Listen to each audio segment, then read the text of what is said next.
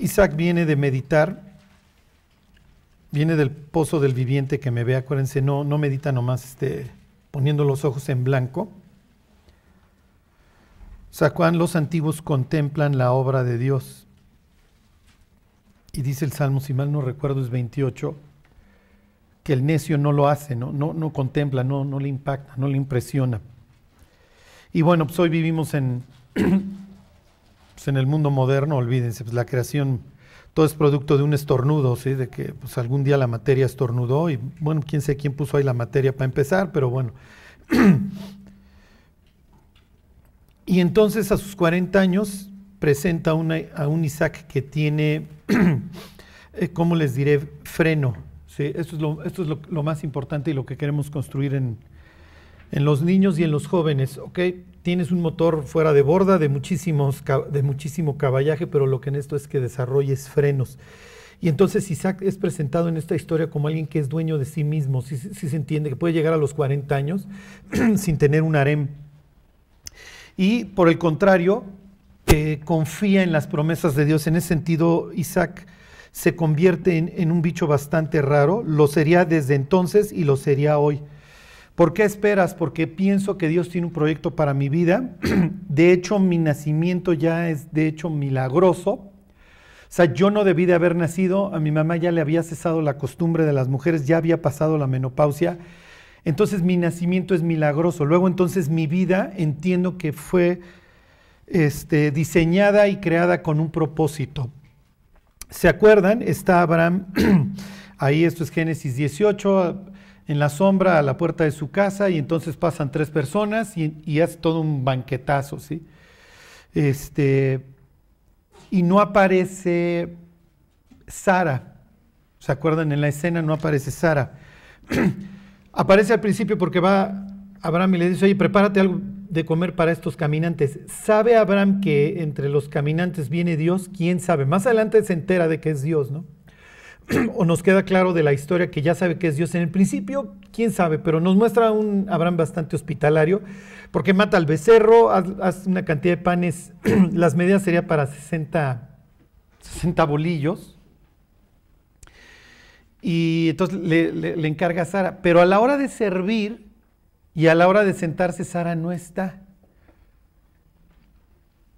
¿Por qué creen que no está? ¿Por qué no aparece más adelante en la historia?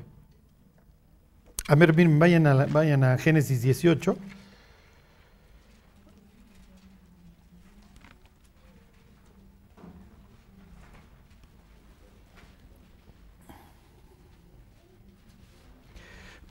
Y digo, la conclusión que quiero que lleguen es que tenemos dos formas de ver nuestra vida, un accidental o planeada, ¿sí? O con propósito. y cualquiera de las dos cosmovisiones va a tener un efecto profundísimo en nuestra vida. Si creemos que nuestra vida es accidental, olvídense. Así vamos a tratar nuestra vida, nuestras relaciones, etcétera. Si pensamos que nuestra vida tiene un sentido no solamente para esta, sino para la eternidad, nos vamos a cuidar de muchísimas cosas. Bueno, miren, se los leo rápido. Dice 18.1. Después le apareció Jehová en el encinar de Mamre, esto es en el sur, esto es en Hebrón, estando él sentado a la puerta de su tienda en el calor del día. Y alzó sus ojos y miró, y aquí tres varones que estaban junto a él. Y cuando los vio, salió corriendo de la puerta de su tienda a recibirlos y se postró en tierra. Quiero decirles que viene Dios y dos personas con él, ¿ok? Van pasando de camino, llevan una ruta. ¿Alguien sabe a dónde van? Exactamente. ¿Por qué? Porque Dios, dice Salmo 51, va a triunfar cuando juzgue. Dios no juzga porque es malo. ¿Ok? Y entonces hace sus indagatorias previas antes de traer un juicio. Ya lo hizo en el capítulo 11, cuando habla de la Torre de Babel. Le dice a su corte celestial, a ver, vamos a ver, vamos a comprobar efectivamente lo que estos están haciendo. Y aquí nuevamente va a mandar a dos testigos. ¿Por qué? Porque acuérdense que un solo testigo no, no da fe. ¿Ok? bueno.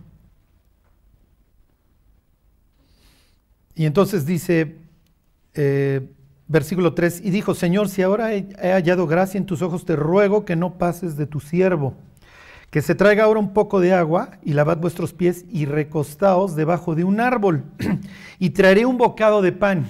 ¿Okay? Bocado piensas que va a traer unos canapés, no, no, no, unas galletas saladas. no, no, el Señor va a organizar todo un banquete. Entonces lo más probable es que ya sabe con quién está tratando, ¿ok? Acuérdense que ya ha tenido varios encuentros con Dios para estos instantes. Abraham. Este, dice, y traeré un bocado de pan y sustentad vuestro corazón y después pasaréis. Pues por eso habéis pasado cerca de vuestro siervo. Y ellos dijeron, haz como has dicho.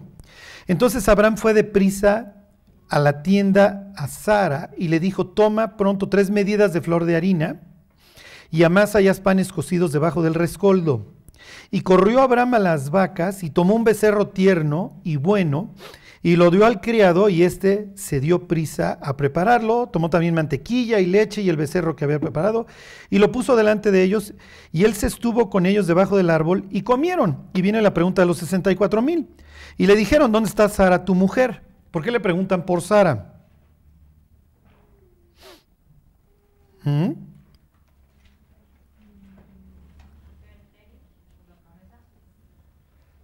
No, no, a ver, o sea, no, no, no se compliquen tanto. Porque era normal que estuviera con él. Es normal, exactamente. ¿Dónde está tu mujer? ¿Eh? ¿Esto no tiene que ver también como este, María y Marta? Que una está afanada y la otra está con Jesús. No, Carla, pero agradecemos tu aportación. Inciso B. Ok, bueno, ya vamos en el C. Este, no, no, no, no está fácil para nada, pero lo que quiero es que piensen.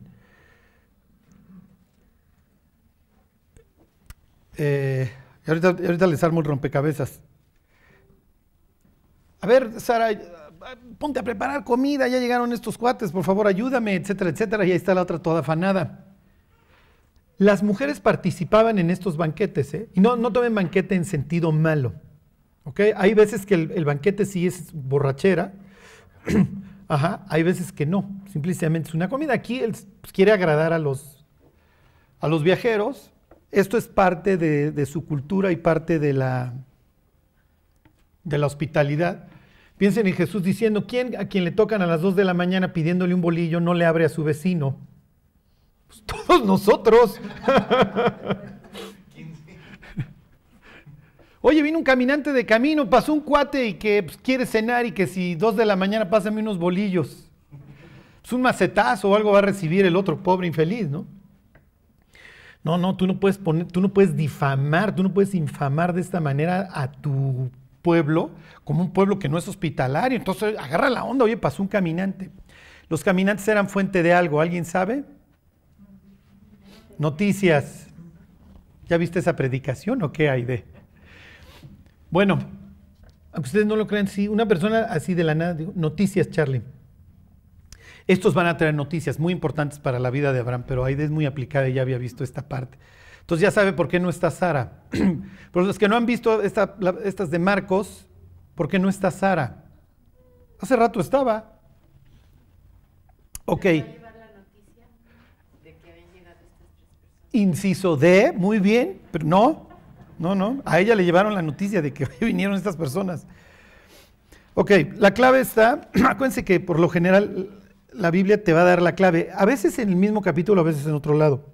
Versículo 11, y sucedió, eh, ¿dónde estoy? No, no, perdón, 18, este, déjenme regreso, estaba yo en el 25. 11, 18, 11, y Abraham y Sara eran viejos de edad avanzada y a Sara le había cesado ya la costumbre de las mujeres.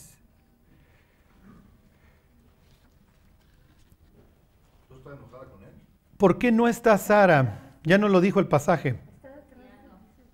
¿Mande? Estaba enojada porque no, podía Bueno, ya Jimmy ya cambió de opinión, ahora está enchilada.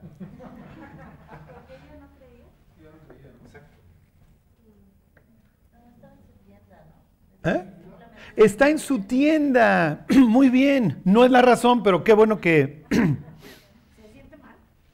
que Marta trae eso a, colación, este... No, pues estaba de chismosa oyendo atrás de la cortina. Ah, ¿vas a infamar a, a la esposa Sara? No, no, pobre Sara, en el cielo le están zumbando los oídos. ok. Isaac quiere decir risa. Isaac va a ser el testimonio de un nacimiento sobrenatural. Y esa era toda la idea. ¿Ok?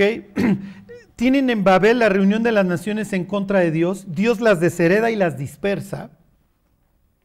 Y llama a un hombre que tiene una esposa estéril. ¿Ok? ¿Cuál es la idea? Voy a hacer de ti una gran nación. Sí, pero mi esposa es estéril. Sí, esa es la idea. No tienes los elementos, Abraham. Entonces el nacimiento de tu hijo va a ser milagroso. Así es la vida del cristiano, es milagrosa, porque cree que cree en las promesas de Dios. Entonces, aquí tienen esta escena en donde ponte a preparar. Si, ¿Quién ha estado en una tienda? A ver, Marta, ¿quién ha estado en una tienda? Díganme un personaje bíblico que va y se mete a una tienda. Sí, muy bien. Por ahí vas.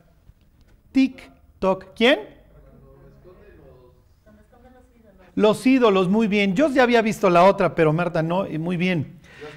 Raquel se roba los, los dioses de su papá y se mete a una tienda, porque ahí se metían las mujeres cuando tenían su qué?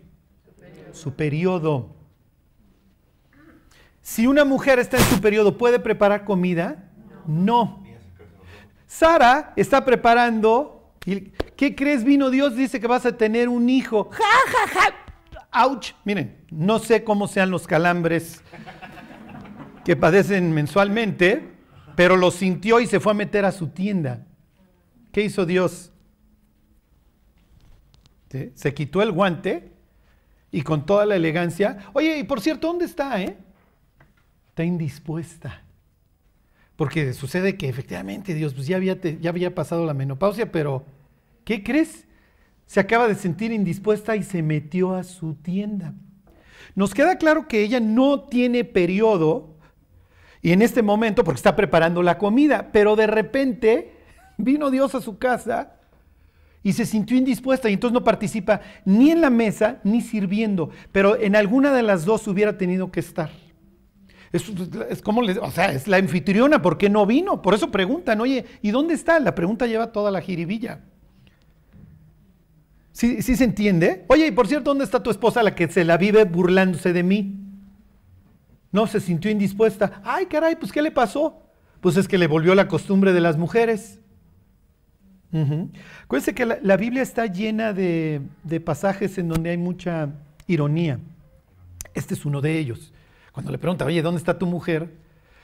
y le dice que la siguiente vez que venga a ver te vas a estar cargando un hijo. ¿Ok?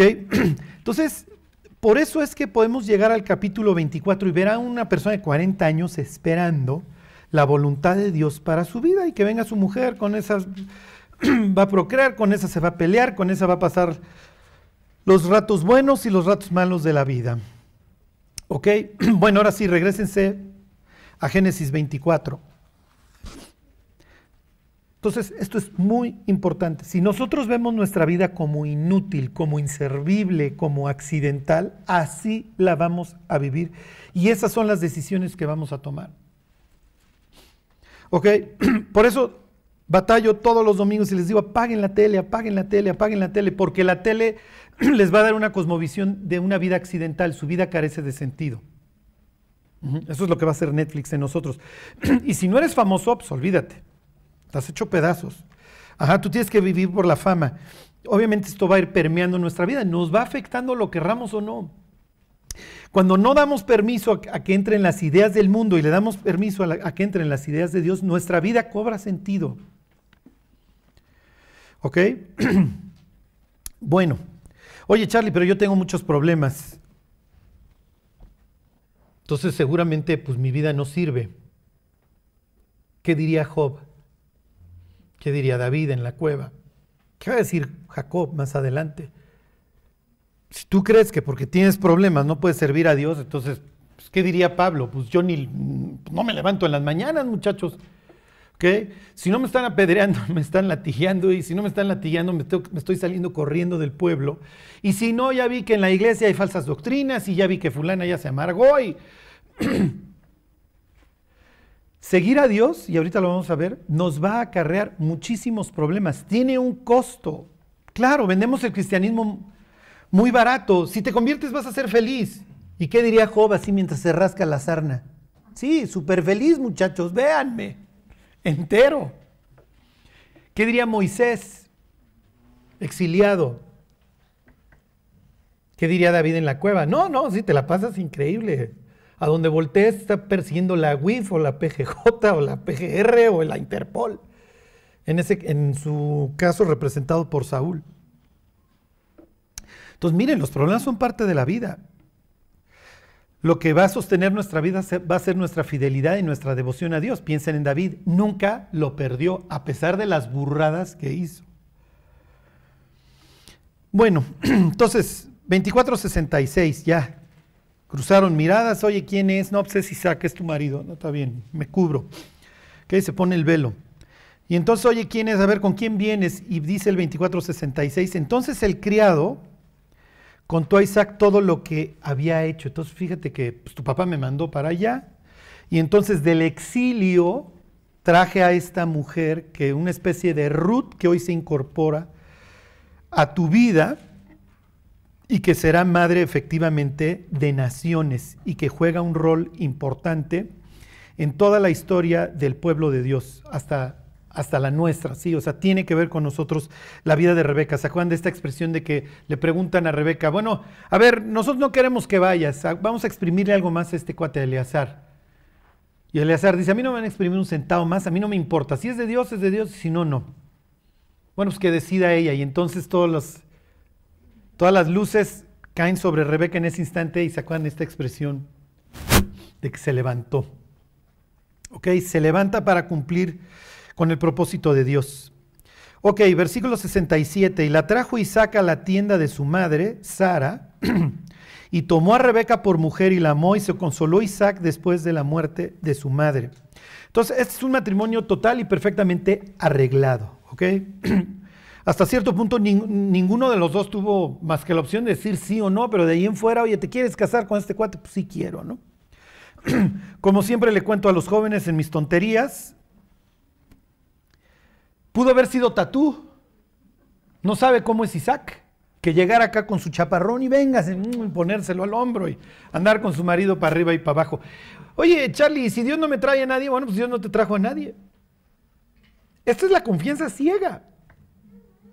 Oye, fíjense que me mandó Abraham, este, Dios tiene un plan para su vida y me dijo que pues, no tomáramos mujeres de Canaán para nada, que viniera yo a los de su tierra y su parentela. ¿Quieres venir? No preguntó el color de ojos, no preguntó nada. O sea, ¿te quieres adherir o no al plan de Dios y ser parte del plan? ¿Sí o no? Oye, pero ¿qué hay detrás de la cortina? De eso se trata la fe. Dijera Jesús, Tomás, tú crees porque ves, bienaventurados aquellos que creen sin ver. Bueno, y vamos a ver aquí ciertas cosas que van a jugar un rol muy importante en el resto de la historia. Ahora que veamos la vida de Jacob. Dice 25.1. Capítulo 25 va a tener tres linajes. La palabra en hebreo es Toledá, el plural es Toledot. Se traduce como descendientes u orígenes. Entonces nos va a hablar de tres orígenes, ¿ok? Dice 25.1. Abraham, perdón, tomó otra mujer cuyo nombre era Setura la cual le dio a luz a Simran, Joxán, Madian, Isbak, bla, bla, bla, bla, bla, bla. ¿Ok? ¿Qué está sucediendo? ¿Qué me importa? Miren, les leo todo el, les leo todo el pasaje. ¿Qué, tiene esto de importante en toda esta historia? Dice, versículo 3, Joxán engendró a Seba y a Dedán, e hijos de Dan fueron a Surim, Letusim y Leumim, ver, por si alguien está pensando en nombre para el niño. Hijos de Madian, Efa, Efer, Hanok, Ávida y Elda. Todos estos fueron hijos de Setura. ¿Qué, qué, qué, qué, qué me importa? ¿Por qué? ¿Eh?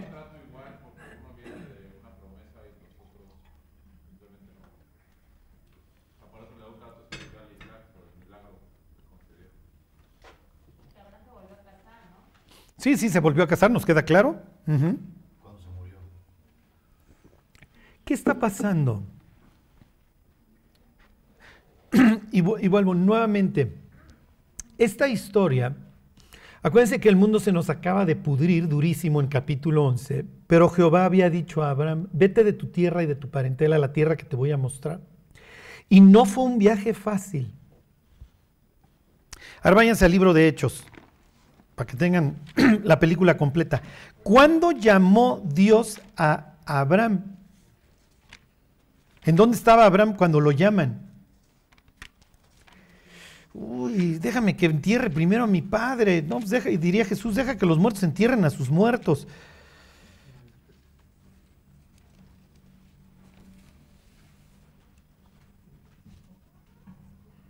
Él vive en Ur, ¿se acuerdan?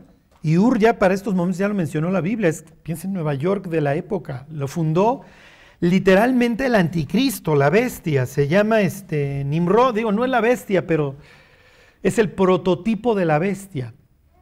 Entonces, por un lado vamos a tener así al prototipo de la bestia y sigues leyendo la historia y tienes al prototipo del Mesías, en quien, en la vida de Isaac, que es sacrificado voluntariamente, que se entrega voluntariamente y en sentido figurado resucita de entre los muertos. ¿Ok?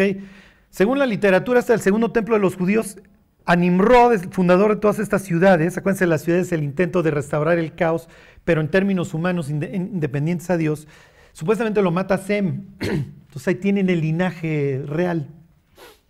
Pero bueno, me regreso a esta historia. Dice, ahí está en Hechos 7. Está hablando ahí Esteban y dice, versículo 2, varones hermanos y padres, oíd el Dios de la gloria apareció a nuestro padre Abraham estando en Mesopotamia antes que morase en Harán. Si ustedes ven un mapa, aquí está Canaán, aquí está Harán y aquí está Ur. Y se acuerdan de esta dirección oriente-occidente, el reencuentro con Dios. Cuando larga las personas, y ahorita vamos a ver otro ejemplo, Dios las larga a dónde? Al oriente. ¿Ok? Bueno. Les iba a decir otra cosa, pero ya, no les abro más paréntesis porque lo estoy viendo con cara de... ¿En dónde íbamos, Charlie? Ok. Versículo 3. Y le dijo, sal de tu tierra y de tu parentela y ven a la tierra que yo te mostraré. ¿Fue a la tierra que Dios le mostró? No. No, hizo escala. Dice, versículo 4, entonces salió de la tierra de los caldeos y habitó en Arán, y de ahí, muerto su padre, Dios le trasladó esta tierra en la cual vosotros habitáis ahora. O sea, está esta escala, está esta idea de que tengo miedo a seguir dando los siguientes pasos. Y esto pasa en nuestra relación con Dios. O sea, yo sé que si me acerco lo suficientemente a Dios, Dios es este, como dice, y yo si fuera levantado de la tierra, todos atraeré a mí mismo. Sé que es este imán que si me acerco lo suficiente me va a, terminar de jalar. Entonces me mantengo a una distancia sana de Dios. Ajá. Veo llover, pero no me mojo. Veo a otros participar, tener victorias, a otros tropezar, pero yo, yo no me arriesgo. Y la vida de fe es una vida total y perfectamente de riesgo. Y entonces lo que va a contar esta historia a partir del capítulo 12 es la de estas familias que se van a estar debatiendo entre controlar o confiar. O intento controlar las cosas o confío en Dios. Entonces aquí tienen a un Abraham que le dicen, vete, vete para acá, pero me estaciono y me espero a que mi papá se muera, etcétera, etcétera. Pero el llamado ya lo había tenido. ¿Ok? Entonces, bueno, finalmente, ok, ya te atraje, tengo ciertas promesas para ti. Dentro de todas estas promesas es que vas a ser padre de multitudes. Te llamas padre enaltecido, eso quiere decir Abraham, pero no me sirve. Mejor, pues ¿para ¿de qué te sirve ser padre enaltecido si no tienes hijos? Piensen en la literatura de la sabiduría. Hay quienes pretenden ser pobres y son ricos. Hay quienes pretenden ser ricos y son pobres. Entonces tienen a un Abraham, que, quiere decir padre enaltecido, y tienes hijos. ¿Cómo te llamas? Padre enaltecido. Ay, ¿cuántos hijos tienes? Ni uno. pues no me sale. Y entonces Dios en su pragmatismo dice, te voy a cambiar el nombre y te voy a llamar Abraham. Am quiere decir pueblo. Vas a ser padre de multitudes. ¿Qué está pasando? Ahora sí, regresense a Génesis 25. ¿Qué está pasando cuando se casa con Setura y nada más se le acerca y esta procrea y procrea y procrea y viene todo un linaje a partir de Setura? ¿Qué creen que está pasando? ¿Qué, le está, qué está confirmando a Abraham? Sí, las promesas de Dios. Y si en mi padre, diría Isaac, no solamente físico, sino espiritual también, porque le tocó que su padre fuera las dos cosas, se están cumpliendo las promesas de Dios, entonces yo qué puedo esperar? Está bien, yo puedo esperar lo mismo. Si yo confío en Dios, Él va a cumplir lo que haya prometido. ¿Sí se entiende? Por eso es que se mete esta genealogía. A veces vemos las genealogías, qué aburrido. Y Dios dice, no, tienen un propósito. Y tienen un propósito para el resto de la historia y para la tuya, porque si le cumplía a Él, pues también te va a cumplir a ti. Ok. ya están de regreso ahí en 25.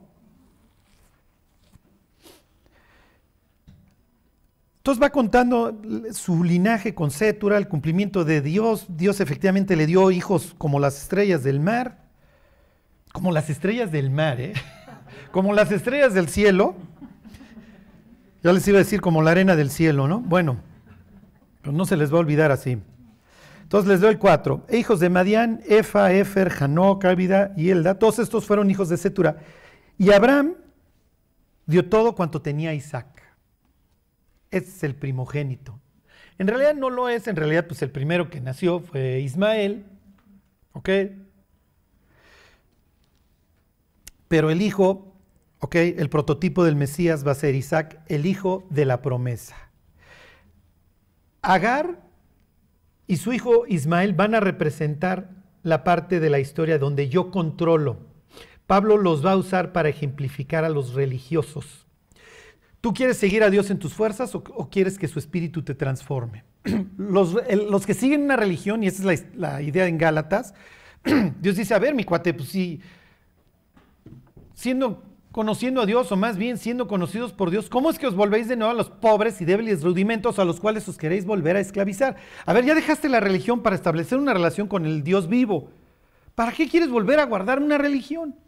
Y entonces toma a Ismael y a Agar su mamá, como ejemplos de control. Voy a cumplir, le voy a cumplir a Dios con una religión y Dios dice, no me sirve, soy persona, nos llevamos, ¿no? Entonces, no me quieras rebajar ni a ídolo ni a religión, porque no lo soy. Sí, Dios, pero al ídolo y a la religión sí los controlo, a ti no, pues sí. Pues sí, por eso yo te obligué a que no me hicieras ninguna imagen, porque a mí no me vas a colocar ni me vas a voltear si te quieres casar y no vas a andar haciendo cosas conmigo. Yo creé todas las cosas. Entonces Ismael y Agar pasan a ser este ejemplo de la carne. Setura, un, un cumplimiento de la promesa, son beneficiarios del pacto. ¿Ok? Pero no son los contratantes en ese sentido. Me beneficio por todas las bendiciones que tú trajiste a mi padre Isaac, ahorita lo vamos a ver, y Dios va a cumplir sus promesas con Ismael. ok, pero van a quedar como el ejemplo del control. Ya ves que Jehová me ha hecho estéril. Acuérdense que la culpa de todos nuestros problemas los tiene Dios. Llégate a mi sierva Agar. ¿Ustedes creen que esto va a tener repercusiones para el futuro?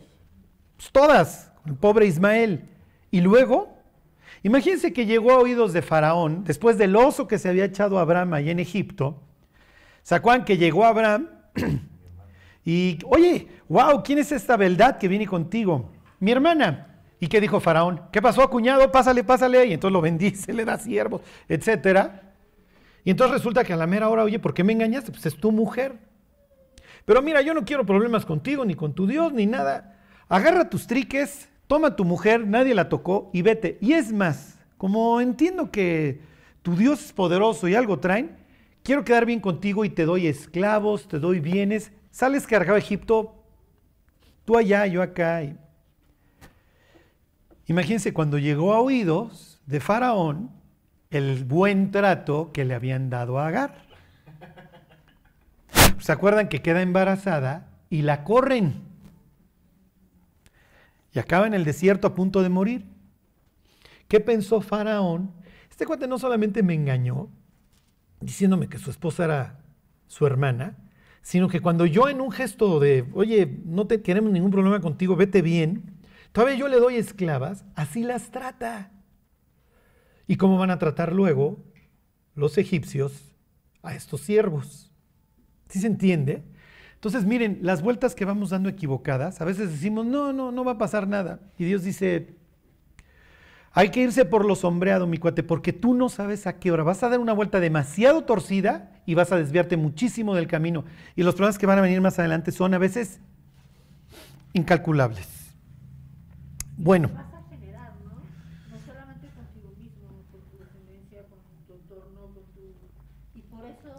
Ahorita lo vamos a ver. guerras, por eso, porque ya hubo desde atrás.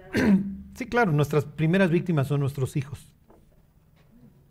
Bueno, entonces aquí tienen al hijo de la promesa, 25.5. Dice versículo 6, pero a los hijos de sus concubinas dio Abraham dones, ahí está el beneficio, y ahí está su genealogía. El hecho de que haya genealogía, linaje, quiere decir que no fue exterminado este clan en cuanto nació, sino que fructificó. Ahí está la bendición de Dios. ¿Ok? Dice, pero a los hijos de sus concubinas dio Abraham dones y los envió lejos de Isaac su hijo, mientras él vivía a dónde? Sí, sí, sí, sí, sí, hacia el oriente, a la tierra oriental. Ellos, si se quieren reincorporar al plan de Dios, está perfecto, pero ellos no son parte del linaje real. ¿Sí se entiende? Entonces, ¿cuál es la idea? Cuando, cuando Dios crea al hombre, pone un huerto, ¿en dónde? En el oriente. Bueno, Charlie, pero ya nos has dicho que el oriente es donde no está Dios. Efectivamente, aquí todavía no ha caído el ser humano. ¿Por qué lo pone al oriente? Porque mira, Adán, tú no lo sabes, pero hace unos cuantos días aquí reinó el caos. Ordené todo, ya estás aquí, ya está tu mujer. Este es el oriente y te voy a enseñar a que tú lo vayas cultivando, porque quiero que el Edén tú lo vayas extendiendo, ¿sí se entiende? Entonces quiero que te vayas extendiendo hacia el oriente, porque efectivamente el oriente está inhóspito. Entonces tú vas a ser el sacerdote en ese sentido y el que mantenga el orden. Y luego viene la prueba y ya sabemos que truena la prueba y lejos de arreglar el oriente va a acabar en él. ¿Por qué? Porque cuando no arreglamos el caos, acabamos en él. ¿Se acuerdan de Jonás? Vete a arreglar el caos, sí, pero como no quiero, ¿en dónde acabó Jonás? En el caos, en el abismo. Ok. Versículo 7. Y estos fueron los días que vivió Abraham, 175 años. Y exhaló el espíritu, y murió Abraham en buena vejez, anciano y lleno de días, y fue unido a su pueblo. Esto es muy importante. La Biblia habla de la vida eterna, ¿ok? Si no, además, no tendría ningún sentido. Entonces el Señor exhala el espíritu, ¿ok? Lo sopló. En hebreo y en griego, espíritu y aire son lo mismo. En hebreo es ruach, en griego es pneuma. ¿ok? En los dos es neumonía, piensen. En los dos quiere decir viento o espíritu, según el contexto. Aquí, ¿se acuerdan? ¿A qué está haciendo referencia el pasaje? ¿A qué creen? A Génesis. Entonces, toma a Adán, lo forma y luego le sopla la vida. ¿Ok? Aquí el espíritu ¿ok? lo está exhalando, en un sentido se le está saliendo la vida y la vida se está yendo a unir con su pueblo. ¿ok? Abraham continúa, todos continuamos. Pero ¿cuál es la idea? O nos unimos al pueblo de Dios o vivimos en un exilio eterno. Ahora váyanse a la carta a los hebreos, al capítulo 12. La carta a los hebreos tiene por tema la perseverancia, y no lo digo en el sentido calvinista de la expresión, pero sí en el sentido de la obtención de recompensas y de darle a nuestra vida sentido.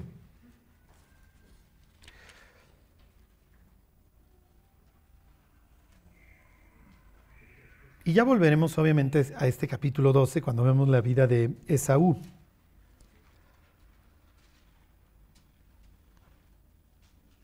Ahí están. Dice el 18. Porque no os habéis acercado al monte que se podía palpar y que ardía en fuego, a la oscuridad, a las tinieblas y a la tempestad, al sonido de la trompeta y a la voz que hablaba, la cual los que la oyeron rogaron que no se les hablase más, porque no podían soportar lo que se les ordenaba, si aún una bestia tocar el monte será apedreada, o pasada con dardo. Está hablando el Sinaí, Dios le dice a Moisés, diles que voy a descender y voy a ascender con las instrucciones, que les va a dar su constitución, ustedes serán mi pueblo y van a ser mi, mi especial tesoro. Y Dios hace un despliegue de poder. ¿Por qué? Porque acuérdense que estos son esclavos. Entonces van a estar ver un Dios poderoso que los pueda introducir en la tierra prometida. Entonces desciende y los hebreos efectivamente pues, lo ven y se asustan, todo este, los truenos, relámpagos, lo que sea. Entonces le dicen a, a Moisés, oye, pues para las siguientes ve tú y porque esto estuvo muy, muy fuerte. Y entonces Dios dice, ojalá siempre tengan ese corazón y aprendan a temerme. Bueno, y luego dice, versículo 21, y tan terrible era lo que se veía que Moisés dijo, estoy espantado y temblando. Entonces dice, bueno, entonces ¿a dónde nos acercamos? Sino que os habéis acercado al monte de Sión, a la ciudad del Dios vivo, Jerusalén la celestial, a la compañía de muchos millares de ángeles a la congregación de los primogénitos que están inscritos en los cielos, a Dios el juez de todos, y aquí está lo importante, a los espíritus de los justos hechos perfectos. Los que han partido a la eternidad con Cristo hoy están acá en esta ciudad celestial. Jerusalén, coma, la celestial, y dice que ahí están los espíritus de los justos que ya perfectos, no sufren, no están mordiéndose las uñas a ver qué va a pasar con nosotros, comprenden que hay un Dios que guía nuestras vidas. No les interesa la vida pasada, ya acabaron su examen, lo entregaron, están en el recreo. ¿Sí se entiende? Entonces, miren, esto es a lo que nosotros aspiramos, a tener una vida que agrade a Dios, exhalar el Espíritu, ser unidos a nuestro pueblo y convertirnos en parte de esta nube de testigos. Y no quiere decir que, como les digo, que nos estén viendo, pero dejaron un testimonio para que los imitemos. ¿Sí se entiende? Y en ese sentido Abraham se va a convertir en el ejemplo, en sus pisadas, tanto de los gentiles, ¿ok? Como de los israelitas. Denle una vuelta para atrás, ahí al capítulo 11. Y entonces va a tomar la vida de todas estas personas y va a empezar a hacer ejemplos y va a tomar a nombres como gentes que fallaron, como Gedeón, como Sansón. El que quiera tener una vida perfecta, sorry, lo lamento, no existe. La vida de todos los creyentes eh, va a tener ratos buenos y va a tener ratos malos y va a estar llena de fallas. Vamos a tropezar. Pero ¿qué es lo que queremos? Una vez que nos caemos, quedarnos tirados o levantarnos. Entonces, y miren, la kriptonita de los cristianos, eso lo menciona más nuevamente el capítulo 12, es la amargura. No le den chance.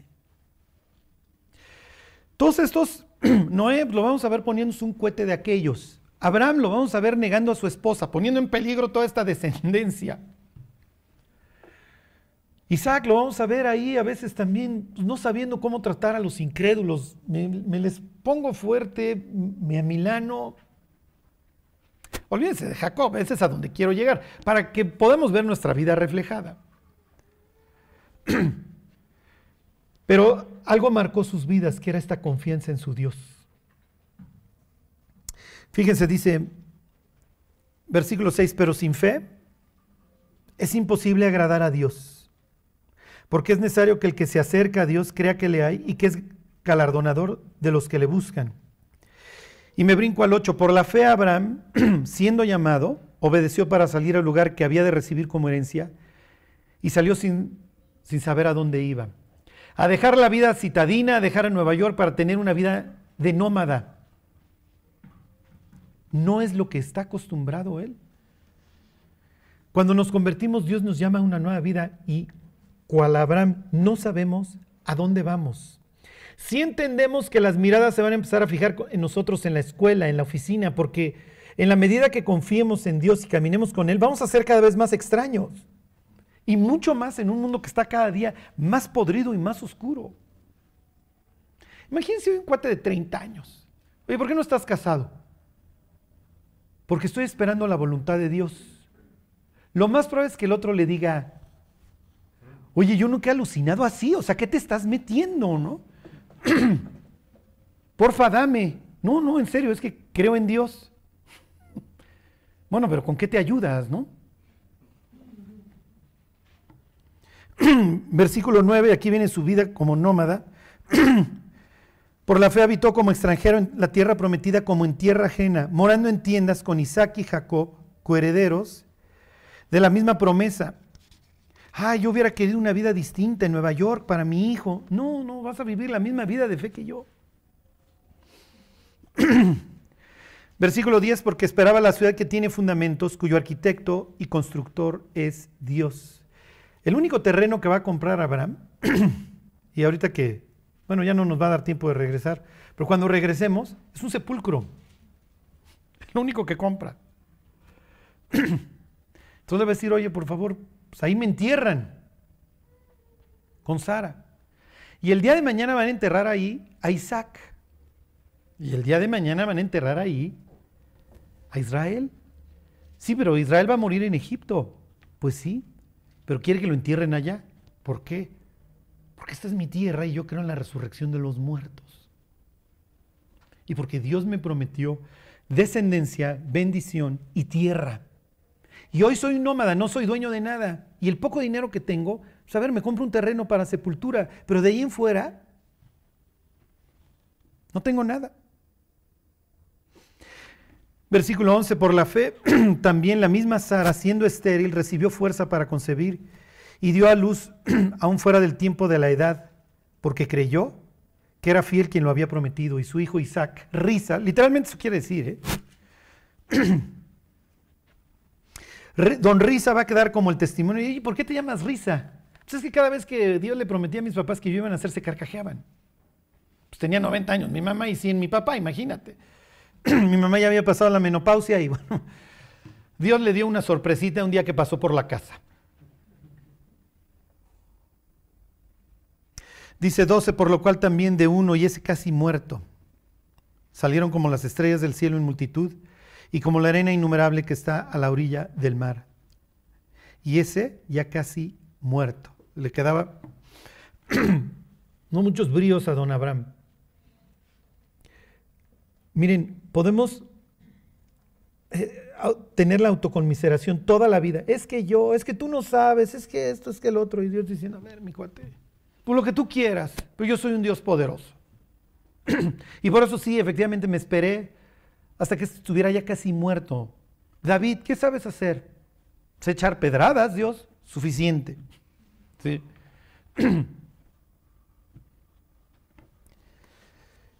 Dice, versículo 13, Conforme a la fe murieron todos estos sin haber recibido lo prometido, sino mirándolo de lejos y creyéndolo y saludándolo y confesando que eran extranjeros y peregrinos sobre la tierra. Porque los que esto dicen claramente dan a entender que buscan una patria, pues si hubiesen estado pensando en aquella de donde salieron, ciertamente tenían tiempo de volver.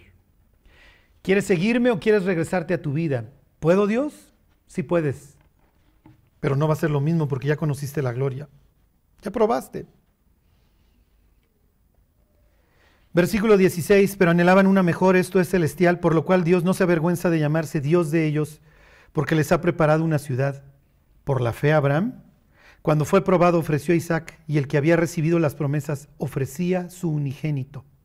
Habiéndosele dicho, en Isaac te será llamada descendencia, pensando que Dios es poderoso para levantar aún entre los muertos, de donde en sentido figurado también le volvió a recibir.